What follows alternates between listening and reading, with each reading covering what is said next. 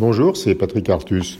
Je voudrais réfléchir avec vous aujourd'hui à la situation des entreprises, en prenant l'exemple de la zone euro, mais ceci est valable pour, en fait pour tout l'OCDE, et aux risques souvent discutés euh, par les chefs d'entreprise, par les investisseurs, d'une crise sociale après la fin du confinement.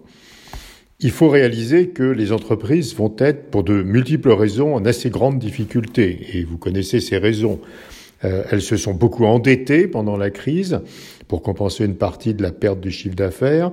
Leurs profits ont baissé. On attend une baisse de 40% en 2020 des profits des entreprises.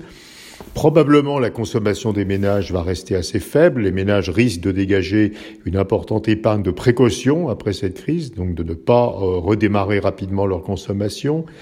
Et puis, phénomène qui est pas assez discuté, qui est très important, les nouvelles normes sanitaires qui vont être mises en place dans les entreprises. Il s'agit de la distanciation physique des salariés, de, de, la désinfection des locaux, etc., vont provoquer une baisse importante de la productivité du travail. Dans certains secteurs, il est estimé que la productivité horaire du travail pourrait baisser de 15%, ce qui évidemment est un choc de coût très très important pour les entreprises.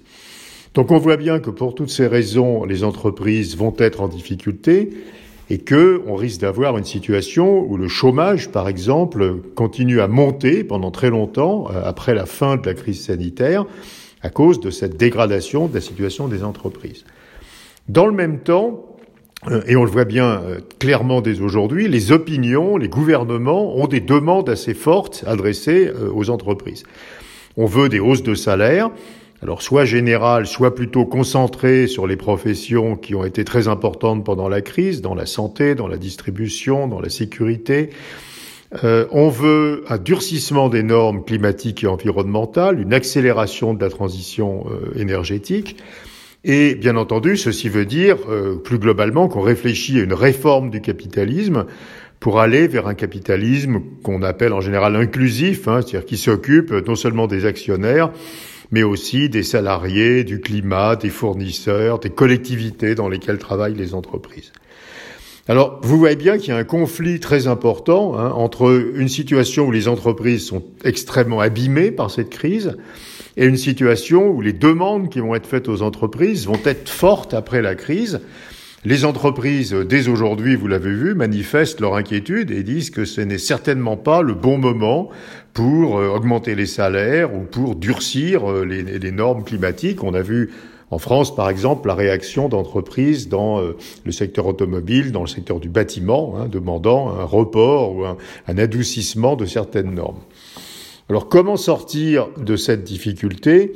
Il paraît assez clair que, d'une part, il y aura effectivement un risque de crise, Hein, entre cette demande sociale collective assez consensuelle d'un capitalisme qui fonctionne autrement et des entreprises en difficulté qui n'auront pas les moyens de satisfaire à beaucoup des demandes, et d'autre part que l'État va devoir certainement aider les entreprises.